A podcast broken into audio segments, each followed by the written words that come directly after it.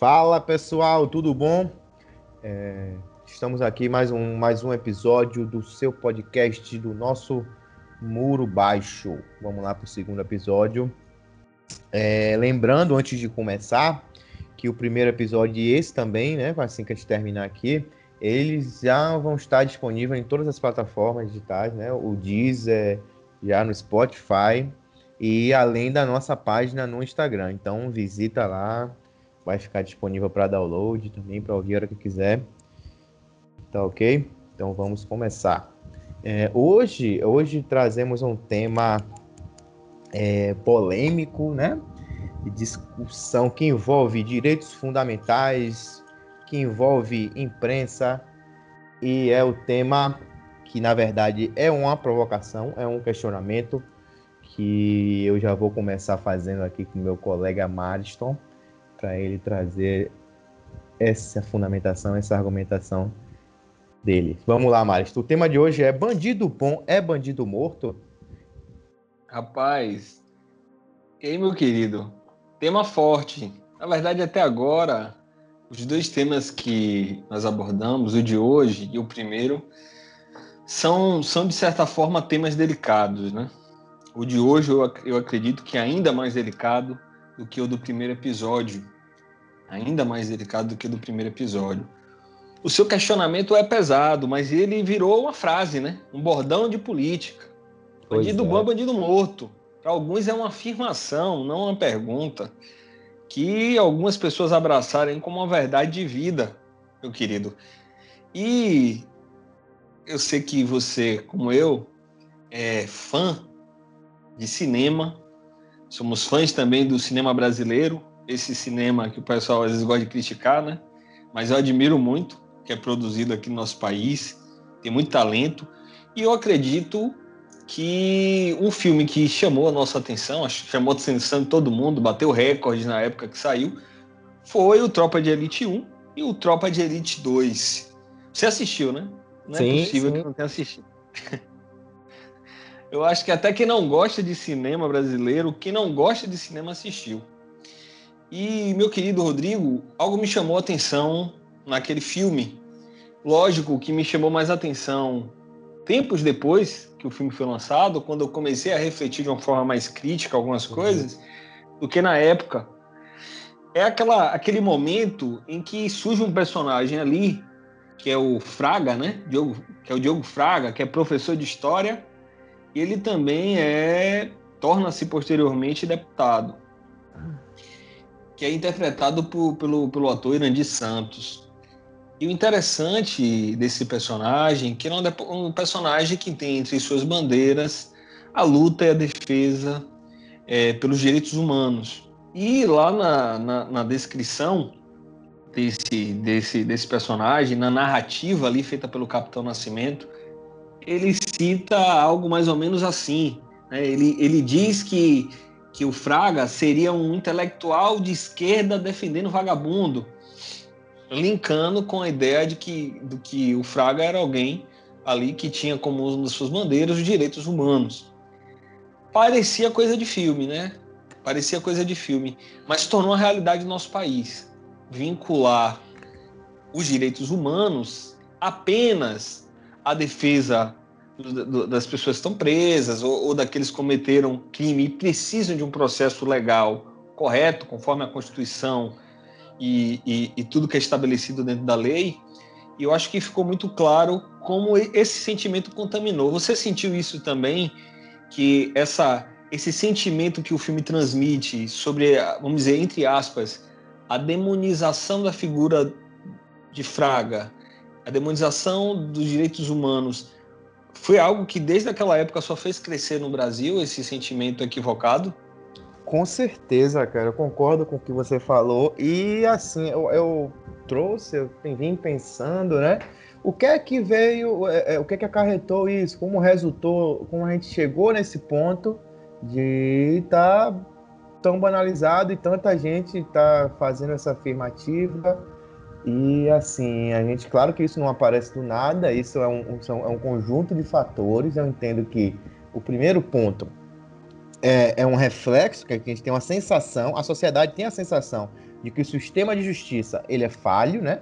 Ele, ele é precário e de fato ele é, mas assim é, é, é um nível a gente pensa a sociedade pensa que é um nível muito grande de impunidade e também que o que favorece, né, é todo esse ideal de que os direitos humanos são apenas para evitar que algum bandido seja de fato punido, de que ele responda, entendeu? Tudo isso favorece esse sistema é, de justiça, de, começando em todos os níveis, eu falo, é, nível Sim. policial até, até o maior, nosso nível de poder judiciário em si, e esse, essa ideia, primeiro ponto, já é, é, é, é, cria uma sensação né, na sociedade que pô, ninguém vai conseguir punir, estamos todos, né? Causa uma sensação Sim. de temor, de medo. E eu acho que esse ponto da sensação de medo e temor é, é potencializado pela imprensa, né? A imprensa, um, notadamente a imprensa sensacionalista, que busca justamente Sim. esses fatos, esses, esses, esses crimes é, é, que acontecem, assassinatos, que busca potencializar, aument, é, é, aumentar demais, trazer, é, fazer caricatura, fazer graça com a figura ali do, do, do suspeito, né? É, violando todos os níveis de presunção de inocência, de garantias que ele detém ali, né, de direito à, à intimidade, e faz com que é, é, tudo, esse conjunto, faz com que aumente né, o temor na sociedade e, além do temor, o nível, é, o pensamento acerca da impunidade. E eu acho que tudo isso, somado também, de fato, nós vivemos numa sociedade violenta, sim, claro, mas eu acho que essas são as principais causas para que a gente tenha essa sim. banalização de direitos humanos como se fosse é, os direitos humanos, o direito à impunidade, o, o direito para você não responder por aquilo que supostamente você cometeu. Eu trouxe aqui só algumas causas, aí a gente vai debatendo também sobre os reflexos disso, aí para ver o que você acha também sobre Sim, isso. Com certeza. É, eu, eu fico analisando o seguinte: na campanha, nas últimas campanhas aí, a campanha para deputado é, federal, principalmente, Sim. tivemos também na presidência, é, uma, uma rotulação dos direitos humanos como o direito dos manos, né? Eu vi muito isso, direito dos manos. Eu Sim. cheguei a, a, ter acesso um diálogo com, com, com um colega, com um amigo, em que ele dizia, não, direitos humanos é o direito para a impunidade e tal. E assim, quando a gente tenta saber da pessoa, e isso é colocado de forma muito humilde, mas saber assim, qual o conceito, afinal, que você tem sobre direitos humanos, acabamos percebendo, Rodrigão, que tem muita relação com aquilo que se construiu politicamente. Então, assim, o que se constrói na, no, na boca dos outros, muitas pessoas tomam para si e entendem como a verdade. Então, o que são os direitos humanos? É o direito para defender o bandido errado a visão Isso. popular, a visão geral. Porque virou muita plataforma né? de governo de muito político, né, cara? Sim. Aproveitado, se aproveitar do discurso que está sendo na sociedade, ele leva isso. E muita gente cai nessa, nessa, nessa conversa, podemos dizer assim. E discurso fácil, né?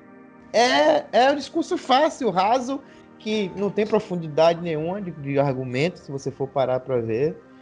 E, e assim, a gente precisa, né, através dessas conversas, através, né, sempre tá de conscientização acerca dos direitos humanos, dos direitos fundamentais e da sua importância, como a gente vai fazer aqui nesse, nessa conversa, Sim. entendeu? Trazer, é muito importante isso, sempre trazer é, para o pessoal entender que de fato como funciona e eu particularmente gosto desse tema, não é, como podemos dizer que não é meu lugar de fala, né?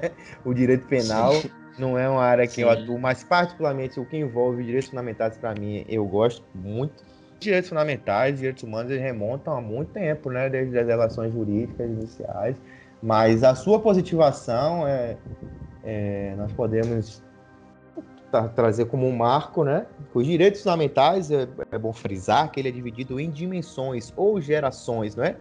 Que o direito Perfeito. vai acompanhando as mudanças sociais, e isso é fato, isso tem que ser assim, né? Cada cada época o direito tem que estar ali atrelado às mudanças sociais e resguardando todos os direitos que delas é, resultem, né? E assim, a primeira geração de direitos fundamentais, ela surge é, na, na Revolução Francesa, né?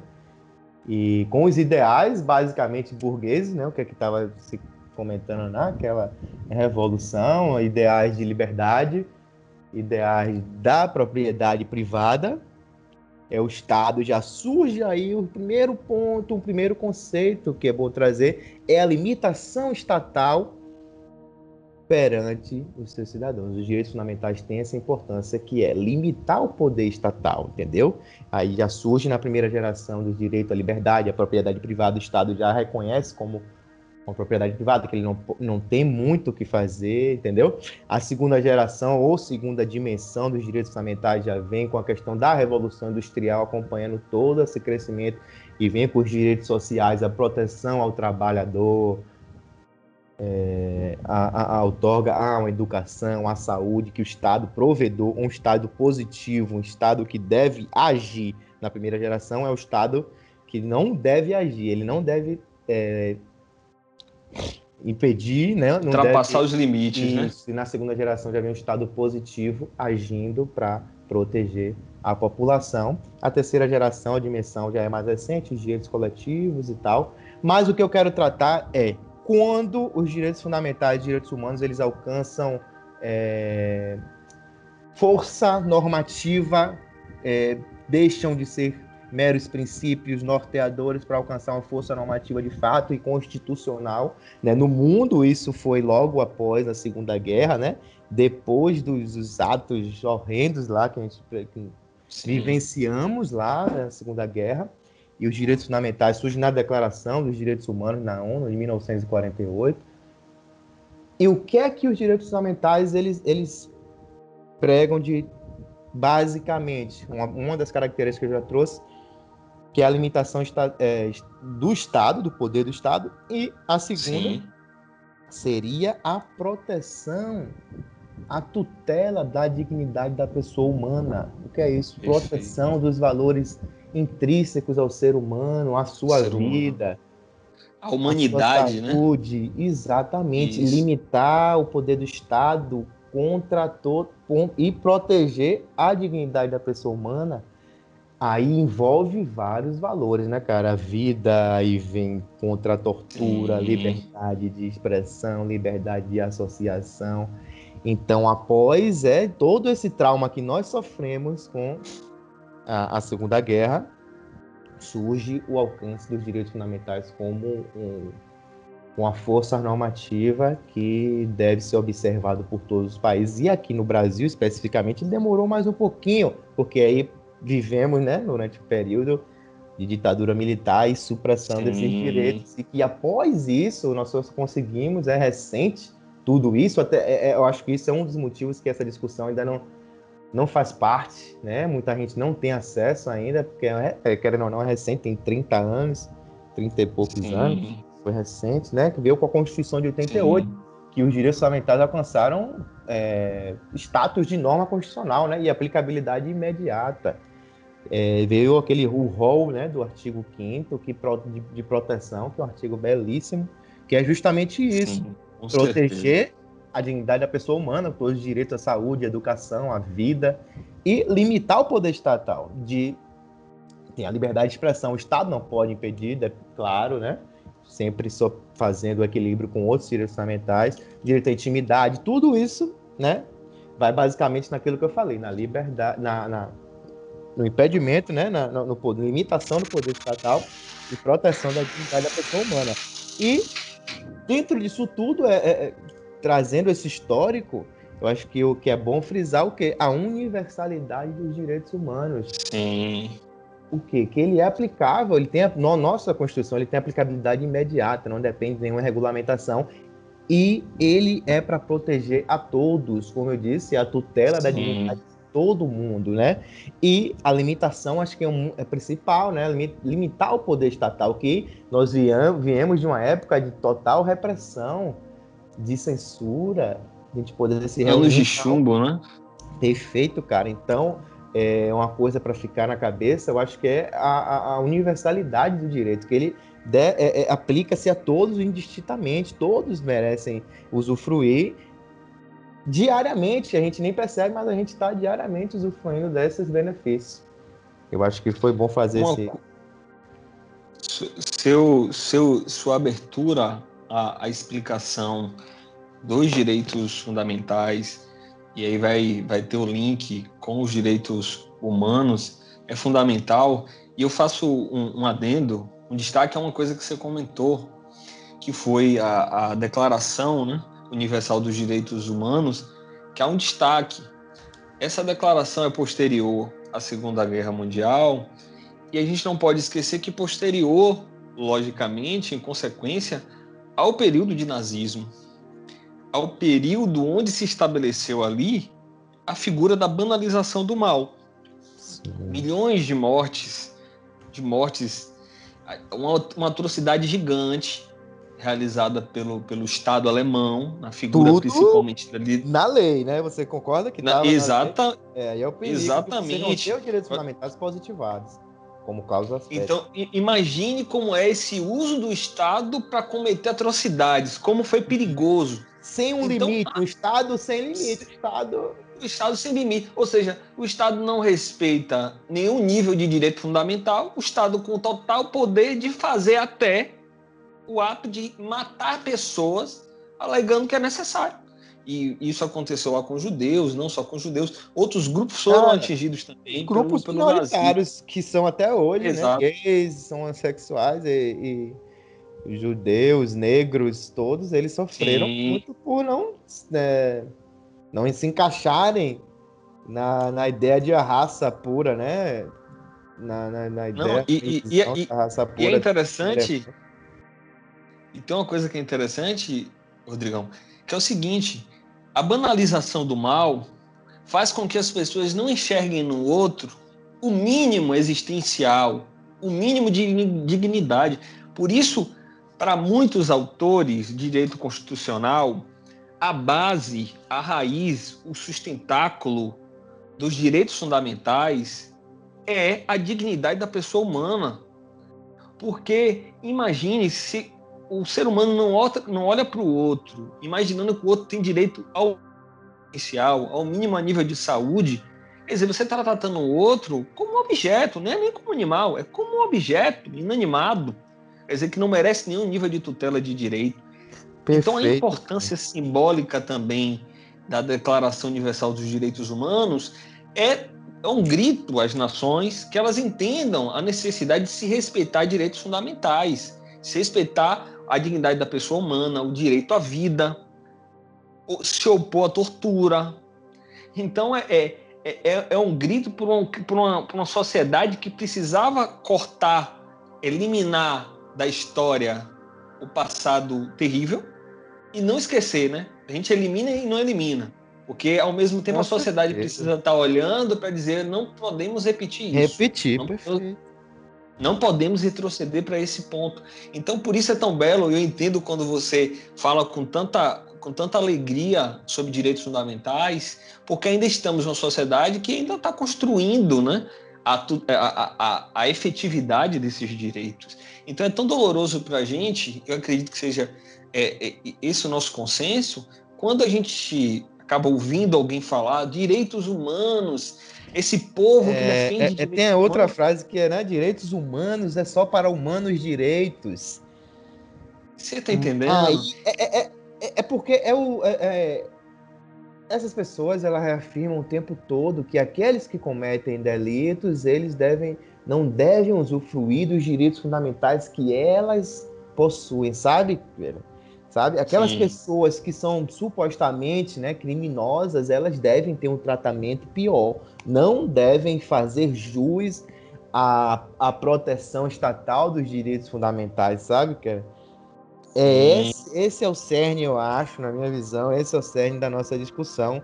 É até que ponto isso é, é, é é válido, que é o chamado, né? Tem até um instituto no direito penal, que é o direito penal do inimigo.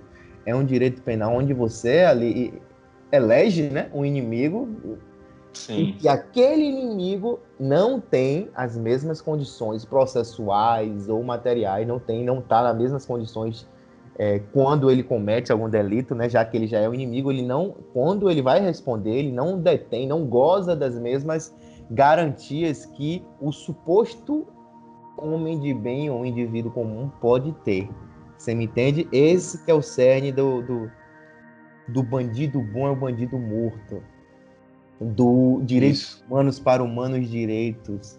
Então, nem todos, é o pensamento de que nem todos devem ter direitos fundamentais, porque ele não é um ser humano, ele não merece viver em sociedade. Sabe, cara? Aí você perde, você é, só só tem um relevo, só tem o quê? A importância aí do direito punitivo, repressivo e o, e o, e o caráter da pena é, é, existe, né? E sobretudo, acho que o mais importante é o caráter pedagógico. Não estamos aqui sendo demagógicos, não fazendo discursos vazios, né? Só para dizer, ah, que vai ser lindo, que ele vai ser ressocializado. Não, mas eu acho que é o mínimo que tem que ser feito, respeito né, a todos, até porque a gente nunca sabe quem vai ser o inimigo, né, Márcio? Quem vai estar tá naquele Sim. Pode ser você, e você pode ser eleito como inimigo, e você não vai gozar dos mesmos direitos, você não vai ter o seu contraditório respeitado, a sua ampla defesa naquele momento. Esse é, é, é um caminho muito perigoso, cara. Não, e, e, e aí você derruba o primeiro mito.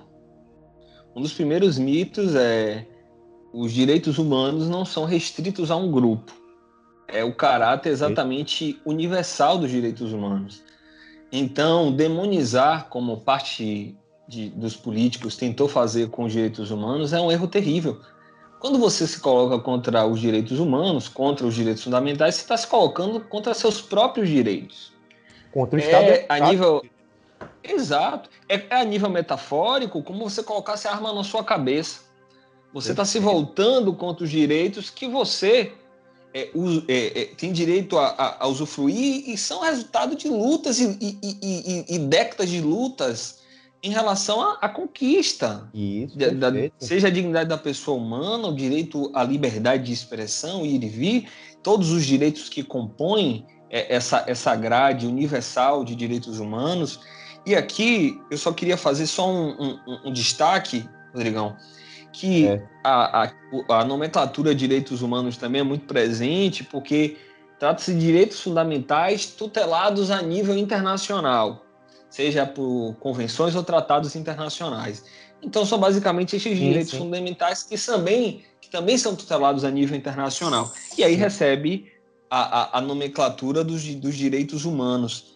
Então, é bom. E o Brasil até tem, é, falando de, de, de tratados internacionais, Hoje, cerca de, de mais de, de, de, nove ou dez tratados nesse sentido, e tratados importantes como a, a Convenção sobre a Eliminação de Todas as Formas de Discriminação Racial, o Pacto Internacional dos Direitos Civis e Políticos, a Convenção, Convenção contra a Tortura, Convenção sobre os Direitos da Criança. Então, olha como é amplo o campo dos direitos humanos e como ele é importante para a construção de uma sociedade que é, é embasada, é fundamentada no Estado democrático de direito. Se é, você cara, pretende uma sociedade sadia, você... né, velho? Sim, exato. então, como é que a gente quer construir uma sociedade? Eu fico pensando como é que a gente quer construir uma sociedade é, mais igualitária, uma sociedade saudável, e a gente se opõe, levanta uma bandeira contra os direitos humanos. Isso é confuso, isso é racional a nível prático. Então a gente tem que ter um cuidado para a gente lutar contra campanhas, não falando de campanha política, não, de campanhas mesmo de, de, de expressão, de, de, é, de, levantamento de bandeiras. Exatamente, que se, que se todo e Sim. repreender esse tipo de, de, de, de argumento sempre com porque, assim, e, e é, é, bom frisar, cara, que você falou muito bem, é um direito de todos, é universal, os direitos humanos está lá, Sim. cara, é para todo mundo. É, é, a proteção mesmo, a dignidade da pessoa humana. Você, se você tem um acesso à saúde, mesmo que precário, mas a gente tem um sistema único de saúde, se você tem é, acesso a uma alimentação, programas de governo nesse sentido, a habitação, tudo isso é em decorrência dessa, dessa luta se você pode hoje escrever uma música que critica o governo, que faz algum tipo, entendeu? Você pode escrever uma matéria, tudo isso foi por conta de lutas que a gente viveu, tanto lá na, na, na, Segunda Guerra, mas no Brasil especificamente, todo esse período ditatorial. Então temos que valorizar e saber que isso faz parte de todos. Então, assim. Sim é frisar que é universal, acesso a todos e que não é Sim. um direito à impunidade, né? Para aquele que, para aquele que cometeu algum tipo de delito, não é um direito a ele sair impune. É um direito para que ele, é, é, é, seja respeitado o mínimo, né? As suas garantias processuais e materiais, ou seja, é um direito daquele que está sendo acusado por determinado crime, independente do crime, frise-se, porque aí se a gente for diferenciar, a gente vai no caminho perigoso, a gente vai para um regime de exceção. Sim, então, é um direito sim. de responder daquela pessoa que cometeu um crime, de responder um processo que garanta, que respeite todas as garantias, que é o chamado devido processo legal, que respeite a garantia do contraditório à ampla defesa, sim. o duplo grau de jurisdição, tudo isso Sim e, e falando e dos direitos tá... materiais, a gente Sim. pode trazer o direito, o respeito a, a não ser torturado, a não, a não ter uma Exato. tortura. Então, então, sobre esses dois vieses, tanto o material, que é, a gente vê nessa questão da tortura, da, de ter uma confissão sobre tortura, que é o que acontecia muito antigamente, e também no direito pro, garantias processuais, de ele ter direito a uma defesa, ter direito a recorrer do pronunciamento judicial, entendeu? Então não é um direito à impunidade, é o um direito de respeito a todas essas garantias. E a partir daí ele vai responder com o mínimo de dignidade, com a dignidade humana respeitada. Ele vai ter supostamente, né, que a gente não, já não tem. Sim. Se a gente for pro, pro problema carcerário do Brasil, a gente já não aí já vai para outro tipo de discussão, mas é essa que eu queria é. tratar, cara, que é não é um direito à impunidade, é o direito de você de você ter respeitado as suas garantias durante todo o processo e após ele também. E tem uma, tem uma coisa interessante, olha, eu estava até pensando aqui, enquanto você estava falando, na, nos próximos episódios eu vou encontrar uma forma de colocar um sonzinho do muro caindo, puf, para representar que, que esse é um né? mito né? que esse é um mito que cai. O primeiro mito principal. O momento que o argumento é diálogo, é quebrado, né? é, o primeiro momento é essa tentativa de dizer que um grupo só tem direito e eu odeio esse direito humano porque esses direitos humanos são vinculados a esse grupo. É uma mentira. Esse muro caiu aqui agora. Espero que tenha caído para você, né? Eu acho que sim, é, sim. é interessante a possibilidade de a gente dialogar e a pessoa se contrapor, mas existem aqui também alguns fatos, são fatos mesmo, jurídicos e históricos. Então, assim, é importante ter esse cuidado em, em analisar e dizer, realmente eu continuo com a mesma visão sobre os direitos humanos? Será que quando eu me oponho aos direitos humanos, eu estou me opondo aos, aos, meus direitos, aos direitos do meu filho, da minha filha, da minha família, da sociedade em que estou envolvido? É. E agora a gente pode partir, sabe, também para a análise, ainda de um pouco mais aprofundado também, já que a gente derrubou, derrubou um muro derrubar o segundo muro, que é a tentativa de dizer que aqueles que estão presos, aqueles que estão em, em situação é, é, são apenados, eles não têm direito aos direitos humanos. Eles estão excluídos. E você já veio trazendo esse elemento de que a dignidade persiste. Uma coisa interessante, Rodrigão, que eu fico analisando é o seguinte: quando alguém entra no sistema prisional, e o nosso sistema prisional é hiper sucateado e muito muito mais ainda pela campanha que se cria de deixa lá no presídio, deixa lá para ver o que acontece, deixa lá. E hoje cada vez mais se aumenta o número de presos. Uma cela que deveria ter 5, 10, 12, 15 presos tem 25, 30, 40. Todo mundo vivendo como animal. A gente se esquece que quando alguém entra no sistema prisional, quando alguém vai para um presídio, essa pessoa ela perde o direito à liberdade. Ela cometeu um crime, ela vai ser punida e perde-se o direito à liberdade. Contudo, não se perde o direito à dignidade. Esse é um problema, entendeu? Que o, o, o que eu tenho visto de cada vez mais, de forma mais firme, é as pessoas que sustentam a ideia de que aquele que está preso, ele precisa perder tudo, tudo, tudo. Mas é o chamado aí... direito penal do inimigo, né, velho? Exatamente. Ele é o inimigo, ele não deve ter nenhuma garantia. Ele nenhum tipo de garantia. Não deve ter respeito nenhum à sua dignidade. Ele não deve, porque ele fez isso, ele cometeu esse crime. Supostamente, que às vezes a pessoa está até respondendo ainda, ele tem transitor em julgado. Ele não merece, ele não faz jus a esse Sim. tipo de garantia de proteção. E, e, aí é o perigo, né? Que eu falei, que aí depois esse direito, o inimigo pode ser você. Né? Eu não sei se você conhece. É, você já ouviu falar do, do, do, do rapper, do rapper, né, é, acho que é Dexter. Já Dexter. ouvi falar, cara, mas não sou, não conheço, não sou não conhecedor profundo da obra dele, não. Interessante. Tá. Ontem eu, eu, eu, lógico, eu, eu e você já conversamos até sobre isso. A gente curte também podcasts, ouvir podcasts.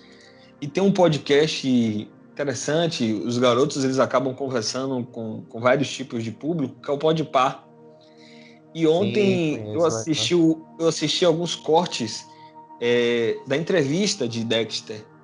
Eu já tinha ouvido por alto, não, é um rapper e tal, é, que tem uma influência dos Racionais MC. E eu fiquei analisando e, e, e admirado, assim, e ele contou em um desses cortes aí que ele ficou preso, Rodrigo, durante 13 anos da vida dele. 13 anos dentro do sistema prisional. E o rap foi a, a, a fonte de saída, de esperança para ele. E ele começou a cantar dentro do presídio, e aí começou a receber autorização do juiz para fazer saídas específicas só para ir para o show cantar e depois retornava. Uhum. E que ele foi entendendo que a vida de criminalidade, a vida bandida, a vida que ele estava envolvido e por qual ele passou a pagar é, é, a sua pena a ter que ser responsabilizado criminalmente, já não valia a pena. Porque ele foi alguém que percebeu que existia esperança para ele através da música. Eu fiquei muito tocado. Mas, muito velho, você, não sei se você concorda comigo, que ele é uma exceção. Ele cumpriu de fato que todo penalista, todo mundo sonha, né? Que é o caráter Sim. pedagógico, o caráter ressocializador da pena. Ele, mas, fato, mas, mas sabe o que eu acho interessante? O, o nosso é que ele teve a chance não favorece, cara. Não favorece. Não, mas sabe, ele foi uma exceção. Ele é uma exceção. Fugiu a regra. E sabe porque... o que, que, ele fala? Sabe o que, que ele fala, Rodrigo? Ele Sim. fala que se emociona com o juiz que permitiu que ele fizesse os shows, porque deu a ele a esperança. E o que eu fico analisando é que Dexter é uma exceção, mas porque ele tinha um talento que foi aproveitado. E quantas pessoas vão para o sistema prisional e tratados como animais, em que não se abre a perspectiva de esperança, se tornam pessoas ainda piores do que quando entraram. É, é isso que eu comentar. Se a e... gente já tem, já existe os direitos fundamentais positivados, existe essa proteção, essa suposta proteção. Sim. E temos casos e mais casos de tratamento desumano no nosso sistema carcerário. Imagine 100, cara. Sim. Você imagine 100.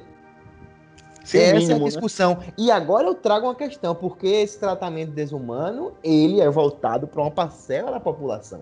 A condição social, acho que do acusado ou daquele preso, ele influencia muito no tipo de tratamento que ele tem. Você concorda com esse assunto?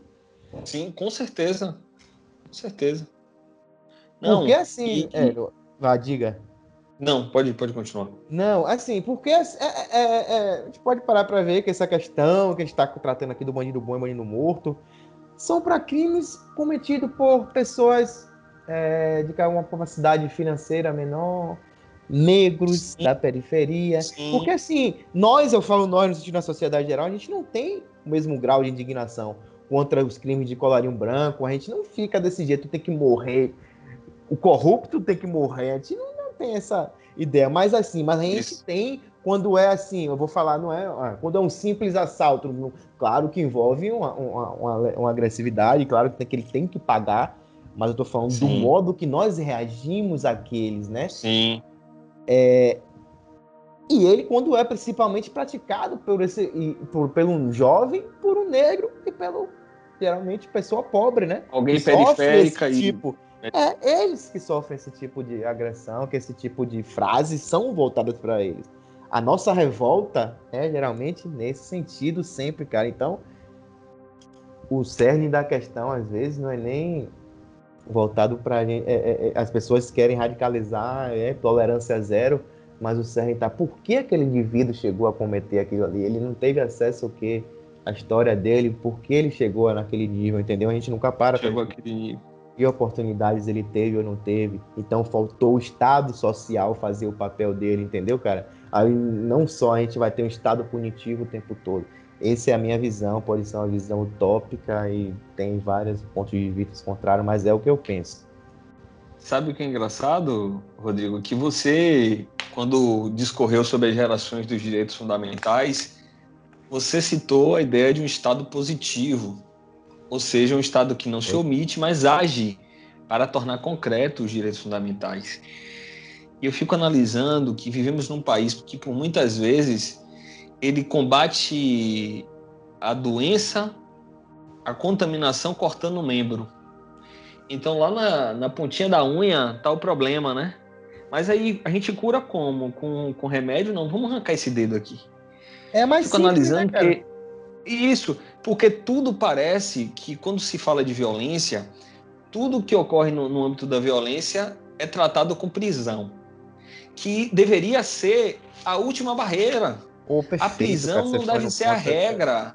A prisão não é a regra. A prisão o é a exceção. O direito penal não deve ser a regra. O direito penal é o último. Exatamente. A última raça, né? O último limite que deve se chegar. E isso a gente deveria viver. Pena de prisão também. Não, a gente deveria viver querendo muito mais direito constitucional, direitos fundamentais, artigo 5 e menos Código de Processo Penal, menos Código Penal, sabe? Menos aplicação de prisões, porque assim, logicamente, que aquele que comete o crime tem que ser punido. A gente não está aqui levantando uma bandeira é. de impunidade. Tem que a gente está Exato, a gente está adotando a bandeira de legalidade. Respeito às garantias. lei. E principalmente, exatamente as garantias. Porque um dia, aquele que critica pode estar lá precisando que se respeite todo o, o, o processo legal, é todo, toda a ampla defesa, para que, por vezes, aquele que é inocente possa sair. Aquele que é cometeu crime compra dentro do que está previsto na lei e também tem a oportunidade de ressocializar. O ideal era que a gente vivesse num país, e esse utopismo a gente não vai, vai abrir mão.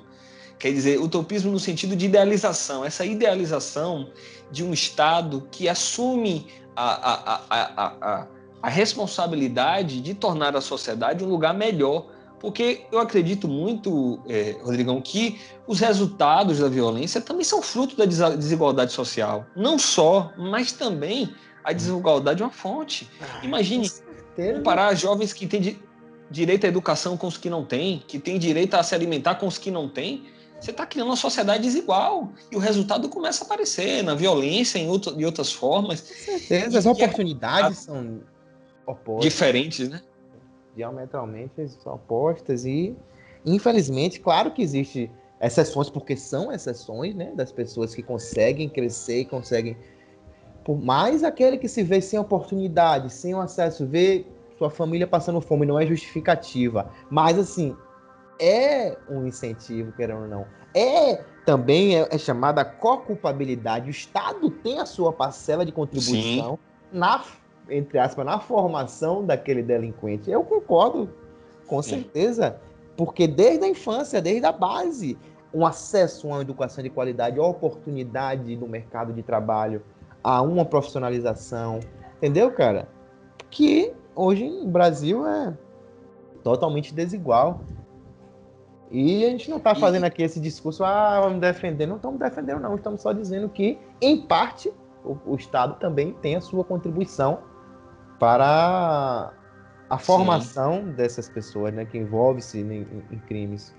Você concorda? É até um, coisa... um, um, tipo de, de, de, diminuição da pena, né? A co-culpabilização, co-culpabilidade do Estado. E tem uma coisa que eu acho interessante, é, vamos lá, se quem está nos ouvindo, é, Rodrigo, é uma pessoa que entende que o preso não deve ter nenhum tratamento de igualdade, de dignidade, digo, nenhum tratamento que se respeite os direitos fundamentais, o mínimo existencial, que ele tem que ser nulo, que ele tem que sofrer, que ele tem que viver igual um rato, Sim. igual, sabe, é, um animal desprezado é, na cela, no presídio, que não deve ser ressocializado, que tem gente que pensa, né? Não tem que ressocializar não nada. Jeito. Ninguém é, tem mais jeito lá, rapaz. Não tem mais jeito, tem. Ok. Deixa lá. Para essa pessoa, para essa pessoa existe uma resposta que é muito parecida com a, pessoa, com a resposta para a pessoa que entende que é necessário ser respeitar de forma a dignidade dessa, desse indivíduo. Não é deixar de dele responder, porque ele tem que responder pelo crime que cometeu. Não é passar a mão na cabeça, não é isso. Mas é respeitar a dignidade por um motivo. Não temos no Brasil, é importante frisar, nem pena de morte, nem prisão perpétua. Ou seja, o indivíduo que entra no sistema prisional muito provavelmente sairá dele. Como queremos que esse indivíduo que sai do sistema prisional, sai do presídio, depois de cumprir 10, 7, 8, 6, quantos anos forem necessários, como queremos ele em nossa sociedade? Ele vai ter o, o, o, a oportunidade de ingressar em algum trabalho? Ele é bem visto? Hoje não é, cara. Não é. Não, e, e tem uma coisa. Como é muito mais fácil de voltar pro time. Muito mais fácil. Não, e como sai o psicológico de alguém que foi tratado lá dentro como animal e que lá dentro ele concluiu realmente, para mim não tem jeito. Sai com pra raiva. Mim não tem solução. Você tá é. entendendo? Porque a ressocialização serve para aquele que acredita e que não acredita, porque no final você não quer um indivíduo é, saindo do sistema prisional.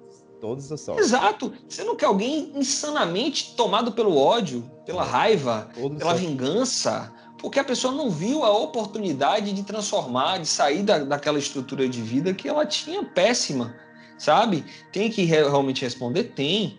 Mas quando a gente fala aqui, ó, vamos respeitar a dignidade da pessoa humana, entender que aquele que está preso ele, ele perde a liberdade é, é, no sentido de ir e vir, mas tem ali que se respeitar a dignidade, até para a gente não banalizar o mal, a banalização do mal, o ódio na sociedade, porque esse indivíduo, essa pessoa, esse ser humano que é dotado de direitos como nós somos, somente os direitos fundamentais, todos nós somos, então eles também, Aí entra aquela questão que, que Rodrigo levantou da universalidade. A gente não quer que ele volte para o meio social como alguém ainda mais desgraçado, com, com alguém ainda mais insano na vida de crime, porque no final todos serão punidos. Ele, nós, como sociedade, que podemos ser alvo desse, desse, dessa pessoa que saiu, entendendo que ela não tem esperança e perspectiva nenhuma, porque lá dentro ela viveu o pior que ela poderia ter vivido não houve ressocialização, não houve processo para tentar mudar a mentalidade desse indivíduo, ele volta para a sociedade o quê? Tendo esperança de quê?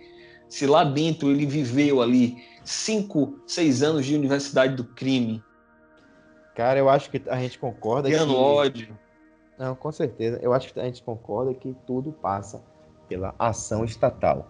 Tanto Sim. na ressocialização, em todos os níveis. A gente fala desde a base para que não seja necessário ele entrar nesse mundo do crime, o Estado dá é um... o melhor. É o Estado é, dar um mínimo, é o que chama de mínimo existencial, né? Que seria o mundo Sim. ideal para a gente aqui do Brasil. A redução da desigualdade, um mínimo existencial, que todos possam ter um mínimo, para que a partir do mínimo possa se buscar a sua melhora ali, né? Mas para quem não tem nenhum mínimo, cara, as oportunidades, a gente tem que ver que as opções se restringem e infelizmente, muitos, né, não é justificativa, já falei, mas muitos acabam indo para a criminalidade por conta disso, por não possuir o mínimo, por não ter condições, não ter acesso. E o Estado já peca a partir daí da base. É um acesso a uma educação de qualidade, né? Um acesso, e tudo passa por isso, eu acho, a educação, e você tem acesso ao mercado de trabalho, e assim vai. Que você não possa ter a ideia de você partir para um mundo do crime. E o Estado peca também é, nessa já no pós pós-crime, né, podemos dizer assim, já na, na, no cumprimento da pena, que o caráter pedagógico, o caráter humanitário ali, que sejam respeitados, cara. Que hoje a gente, apesar de ter todas as garantias, infelizmente é o que você tinha falado, que a nossa população carcerária, sobretudo os negros, os pobres, são tratados como os animais e sai pior do que entrou. Então, o caráter pedagógico da pena, a função de ressocialização é quase zero. Poucos exemplos que a gente tem aí são exceções, cara, infelizmente. Entendeu? Então, acho que passa tudo pelo fortalecimento do Estado social para que se evite Sim. o Estado punitivo. Então, a minha opinião é essa. E, e, e há uma, uma, questão importante, se a gente avaliar é, os países é, com índice de desenvolvimento, vamos perceber que a ressocialização é uma realidade para esses países. Então, não, imagine, não imaginemos que os países com índice de desenvolvimento, países desenvolvidos, eles enxergam a ressocialização como um monstro, não. Eles enxergam a ressocialização como uma realidade, como uma necessidade. Sim, mas eu acho Exatamente que a ressocialização, porque... além do papel do Estado, é um papel da sociedade também. Isso é, Exato. E abraçar também, né? É, abraçar e dar essa oportunidade para aquela pessoa. E não ser tratado como e, preconceito. E as... Né? Não, e, e, e, eu digo até, e eu digo até no sentido de. É, por isso eu citei até, até trazer isso aqui rapidinho é a questão claro. de, de, Dexter não foi nem só no sentido de que dele ser exceção, mas no sentido de que quando começa, começamos a dar espaço e esperança para algumas pessoas, tudo indica que é possível que ela enxergue fora do crime uma possibilidade de vida. Entendeu? Com certeza, cara, com certeza. Então, quando, ele, quando a música foi entrando na vida dele e ele ganhou ali a possibilidade não, eu tenho uma outra possibilidade, outro, outro, outro caminho. Aí teve o juiz ali da, da, da, da das execuções e tal, cumprindo a, a, a, LEP, que também auxiliou, não, existe, ele participou de projetos, entendeu, que visavam ressocialização. Então, observe, muitas pessoas estão no sistema prisional, se for dada a oportunidade de implantar nela a, a visão de que há esperança de mudança de vida, e assim, gente, nem todo mundo está no sistema prisional, matou, estuprou. Esses casos existem. Só para a gente ter uma ideia, é, Rodrigão, é, dados, acho que foram dados de 2018, de 2019, é, liberados pelo Departamento Penitenciário é, Nacional sobre os presos que estão, se encontram no sistema prisional, indicam que boa parte desses crimes foram crimes de tráfico de drogas. E é fácil a gente analisar que muita gente entra mesmo, tendo perspectiva de vida e entra, mas tem muita gente que dentro desse caminho do tráfico é uma série de influências do meio também. Você vive numa situação de pobreza, o Estado não dá o, o, o braço, a sociedade. Você vê o Estado como inimigo, a como inimigo, cara. E aí? Então, então implantando na cabeça desses indivíduos exatamente a visão desse, dessas pessoas. Dizer, daqui a pouco está no crime, daqui a pouco está lá. Quer dizer, não vê perspectiva de vida porque não tem uma educação também que, que favoreça, que auxilie, que, que ajude dentro desse processo, entendeu? Então, observe. E a gente tem outra questão também. particularmente, eu acho que existe uma dificuldade, por vezes, de, legal, de diferenciação é, da droga para consumo pessoal e o tráfico de drogas. Você vê que hoje não existe nem delimitação de quantidade, né? Coisa muito na, na análise probatória, né? subjetivo, né? É muito subjetivo. É, é meio subjetivo esse campo. E nesse campo subjetivo, muitas vezes aquele que é pobre, é desprotegido, é o que, é o que vai para a linha de frente. Às vezes ele fez para consumo, mas é assim, enquadrado como tráfico. E, e é interessante. Tem uma defesa técnica, uma defesa para isso e fica lá é, nem esperando ser julgado e anos e anos. Não, e assim, os Piorando relatos... a situação lá dentro, né, cara? E... Eu, eu, nunca vi no Brasil alguém falar assim, rapaz, lá no, no, na prisão, não sei onde, e, e, e, o tratamento que dá no sentido de incutir nessas pessoas que elas precisam trabalhar, que elas precisam estudar, que elas precisam ter uma perspectiva de vida pós-prisão, não existe. É interessante que o, o, aquele apenado, ele é tratado como um indivíduo que vai viver eternamente ali. E quando cai na sociedade, entra no, no caminho da loucura, porque uma sociedade que não está preparada para o processo de ressocialização, como você disse, então ela já não recebe bem o indivíduo que chega. ele não é bem recebido. Então, rapaz, aquele ali cumpriu a pena, mas é, sabe? Já tem um olhar. O Estado tem também. Você tem a discriminação muito forte. Tem. Desconfiança, sobretudo, é... né? A palavra. Desconfiança, exato.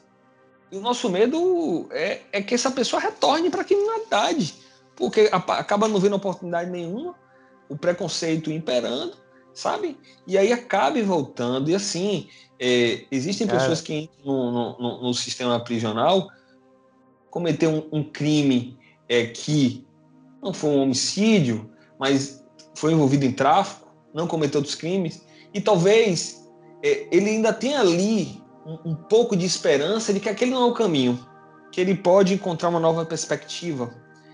Mas dentro lá do sistema, ele é tão empurrado para o lado das facções. Inverte a lógica, né? Em vez de você ter um, uma representação, um caráter pedagógico, humanitário, agrava. Só faz agravar a situação e ele voltar pior do que ele entrou, sair pior do que ele entrou, né, para a sociedade. É, e ele, é, eu acho que isso tudo, cara, eu acho que só reafirma a importância da gente estar discutindo, da sociedade estar discutindo a relevância dos direitos fundamentais e a sua aplicação em todos os níveis na nossa sociedade, cara, né? a sua aplicabilidade, porque por mais a gente está conversando aqui, por mais que tenha, tenha esteja prescrito lá na, na nossa Constituição, que seja aplicável a todos, a garantir a limitação do Estado, a gente vê que não é o que acontece, entendeu? Imagine se a gente não tivesse essa discussão, imagine se só esses discursos de ódio que prevalecessem, o que a gente não estaria. Então, é ressaltar mais uma vez a importância de conversar sobre isso, de conscientizar a sociedade sobre a sua importância da sua aplicabilidade para todos, entendeu? E da função do Estado de sempre é, fomentar, de sempre estar ali tutelando e protegendo todas as garantias previstas, cara. Eu acho que é, é mais do que nunca fundamental hoje a gente ter esse tipo de discussão. E uma indicação, digo que eu acho bem bacana para quem quiser se aprofundar um pouco mais sobre o tema, é o livro do professor Rogério Greco, Direitos Humanos, Sistema Prisional e Alternativas à Privação de Liberdade. É um livro muito bom, que ele vai desde os problemas que implicam é, na, nessa carência né, de, de respeito aos direitos humanos, aos direitos fundamentais, até o processo de ressocialização. E no livro ele traz alguns exemplos bem-sucedidos é, de países que adotaram a sério todo, todo o sistema de ressocialização e que respeitam as, as garantias fundamentais. Então acho um livro bem interessante para quem quer ampliar a visão mais um pouco mais sobre o tema. Sim, perfeito, perfeito. Cara, acho que a gente já está se caminhando para o final, né, desse, desse episódio. É, dizer que foi um prazer muito grande velho, tratar esse tema com você. A gente gera sempre partilha de pensamentos parecidos e construir esse argumento e espero que vocês também gostem de ouvir. Qualquer dúvida, qualquer crítica também é bem é bem-vinda. E eu acho que a gente conseguiu aqui é, desmistificar um pouco, né, dos direitos humanos, direitos fundamentais, a sua aplicação para quem se aplica, o que é, qual o papel do Estado na sua seu fortalecimento, né, para que isso seja aplicado de uma forma melhor, como o Estado deve se deve, deve atuar nesse sentido para garantir tratamos que o direito é, os direitos humanos não é um direito à impunidade, é o direito a respeitar as garantias individuais e o devido processo legal. E eu acho que esse muro ele foi derrubado, cara. Tá muito baixinho. Eu acho que hoje a gente conseguiu bem bacana eles construir toda essa argumentação que hoje é, seja na imprensa, seja a sociedade, hoje replicam um, um argumento sem que haja é, muita muita construção teórica por trás. Então, é isso. Agradeço hoje aí. Prazer também. Conversa. Eu digo que a gente está conversando sobre esse tema. É um tema sensível, é um tema que, naturalmente, algumas pessoas vão apresentar algum nível de oposição mas é Sim. é sempre importante a gente tentar trabalhar com a verdade, né, os fatos. A partir disso as pessoas podem decidir, ó, eu discordo, eu concordo. mas a gente precisa valorizar, valorizar muito os direitos fundamentais, direitos humanos, sabe? Tratar como sociedade com mais respeito, que os direitos, esses direitos que representam uma, uma gigantesca gama de garantias, é resultado de muitas lutas, de muitos episódios em que pessoas se sacrificaram para que, que lá na frente isso fosse normatizado. Então é importante que, como sociedade, a gente abrace, enxergue da forma correta. E falando de sistema prisional, de presos, a gente possa enxergar essas pessoas como seres humanos que devem, ao cometer, qualquer um, né? Que ao cometer o crime, pague.